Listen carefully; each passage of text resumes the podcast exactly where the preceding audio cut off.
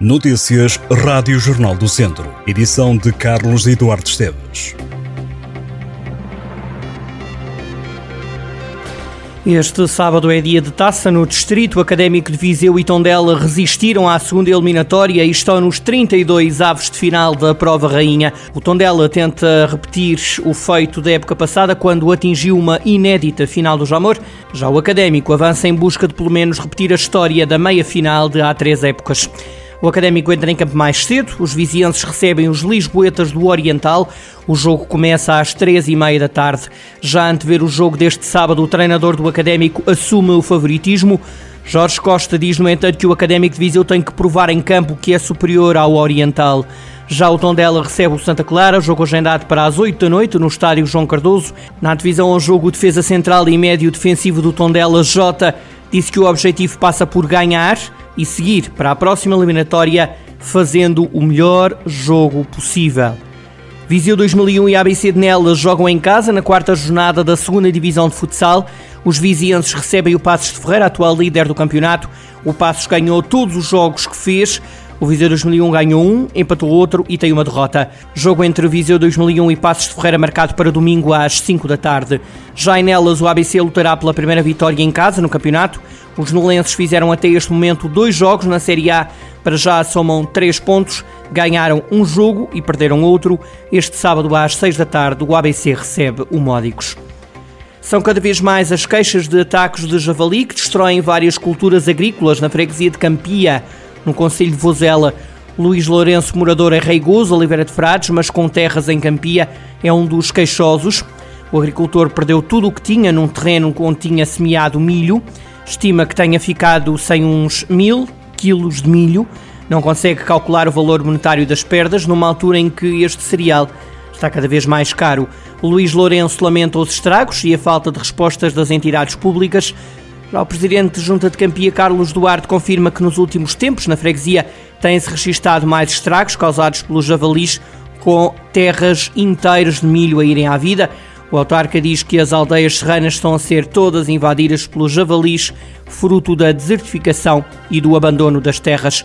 O presidente do Clube de Caça e Pesca de Campia, Arlindo Pereira Martins, estranha o aumento dos ataques nesta altura das colheitas, fala numa invasão de porcos bravos, desconhecendo a sua origem. A Câmara de Viseu apela à comunidade para o uso dos meios que o município coloca ao dispor para a correta deposição e reciclagem dos monos e resíduos verdes na via pública. Fernando Ruas recordou que atualmente os municípios continuam a ter à disposição o número verde, 800 209 316, afeto à Planalto Beirão, através do qual podem agendar a recolha gratuita dos chamados monstros, sejam eles eletrodomésticos, colchões, sofás, entre outros objetos volumosos, ou ainda resíduos verdes nas suas habitações. Em alternativa, poderão também fazer o transporte pelos próprios meios até ao ecocentro, que está situado na Rua dos Carris, em Mundão. O Presidente da Câmara informou ainda que 130 mil euros é o valor a que correspondem as reduções obtidas através da aplicação dos benefícios fiscais do IMI no Conselho de Viseu, mais concretamente a prédios ou frações localizados na área de reabilitação urbana ou concluídos há mais de 130 anos. Para celebrar a obra de Agostina Bessa Luís e no ano do centenário do nascimento da escritora, a companhia de teatro Grupo Off apresenta o espetáculo Agostina, Três Mulheres com Máscara de Ferro. O cenário será os claustros da sede Viseu. O espetáculo inclui teatro, dança e canto lírico e começa às nove e meia da noite desta sexta-feira e de amanhã, sábado. Em cena estarão Isabel Brito Moura, Daniela Sofia, Sandra Correia, Mariana Silva, Daniela Dias, Mariana Tiago e Andreia Tomás. O Passeios pela Literatura regressou recentemente com espetáculos baseados em obras de José Saramago e de Aquilino Ribeiro. A autarquia de Tondela vai oferecer aulas de natação para toda a população. A Câmara assinou esta semana o protocolo do programa Natação para Todos, com a Federação Portuguesa da Modalidade. Segundo o município, o programa de desenvolvimento esportivo tem como objetivo proporcionar o ensino da natação para toda a população tondelense e promover a modalidade junto às crianças, jovens e adultos, reforçando a prática da natação no Conselho. De segunda-feira a sábado, As piscinas municipais de Tondela e de Campo de Besteiros vão receber atividades dos projetos Escola Vai à Piscina e Escola Natação, entre outros.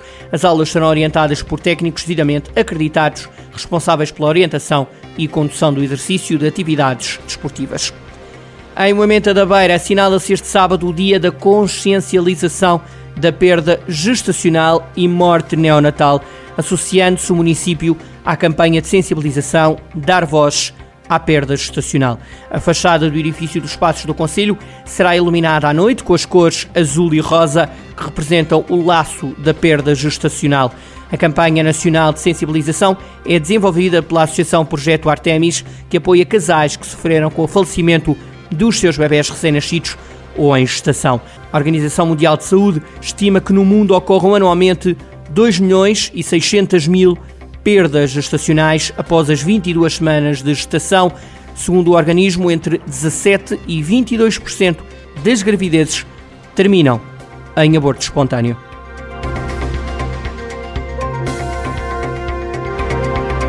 Estas e outras notícias em jornaldocentro.pt.